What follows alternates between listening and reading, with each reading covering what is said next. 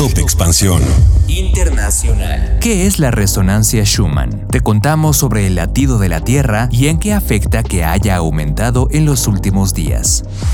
México. ¿Has visto cables cruzados en vialidades o carreteras? Te contamos para qué sirven.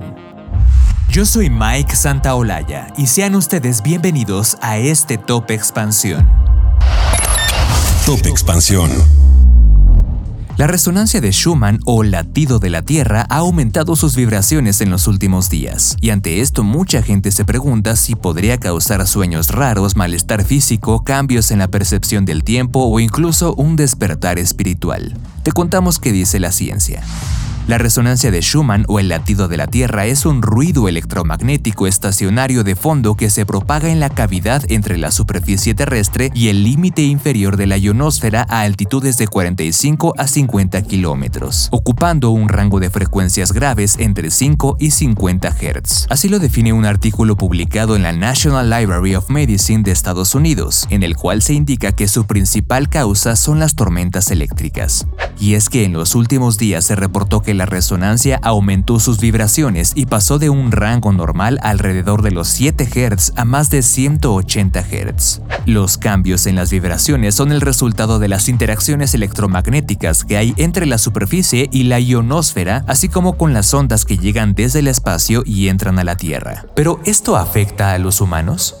Existe la creencia de que este fenómeno está relacionado con el despertar espiritual, el aumento de la conciencia colectiva, la intuición, la creatividad y la conexión con la naturaleza, y además se cree que el aumento de las vibraciones de la resonancia de Schumann es la causa principal de los trastornos de sueño, la ansiedad y la fatiga. Pero aunque la resonancia de Schumann está relacionada con los ritmos biológicos y el funcionamiento del sistema nervioso de formas de vida como las de los animales, aún falta mucha investigación para determinar su efecto real en los humanos. Lo que sí se sabe es que estas frecuencias no son ionizantes, es decir, que no tienen la energía suficiente para romper o modificar la estructura de las moléculas y de los átomos. En cambio, otras frecuencias como las de la luz ultravioleta son billones de veces mayores a las de Schumann y sí pueden tener un efecto mayor en, por ejemplo, la piel de los seres humanos. Así lo explicó Alejandro Serrano, especialista de la NASA.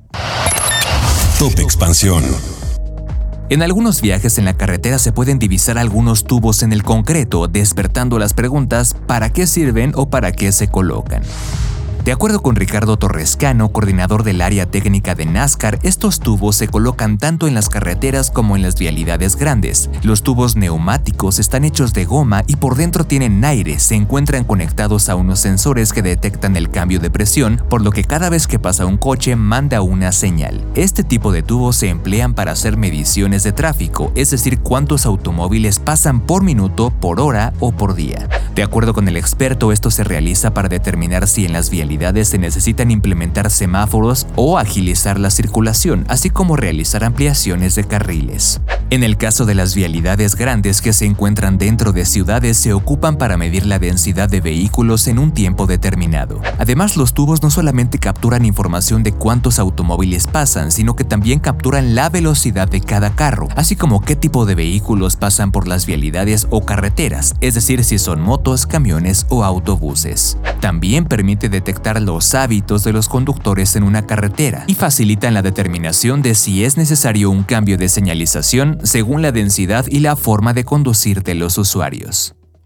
La información evoluciona y nosotros también. Hola, yo soy Gonzalo Soto, director editorial de Expansión, y esta es la nueva etapa de Expansión Daily. Una nueva temporada de contenido, ideas y voces. Fue quien le sacó todas las reformas al presidente. Uno de los motivos principales por los que compró la red social. ¿Sabes cuánto contamina mandar un correo electrónico? Pero mucha gente dice, quiero invertir, voy a comprar ahorita el dólar que está barato. Porque lo que hay que saber, lo escuché en Expansión. Expansión Daily. Una nueva temporada, de lunes a viernes, en tu plataforma de podcast favorita.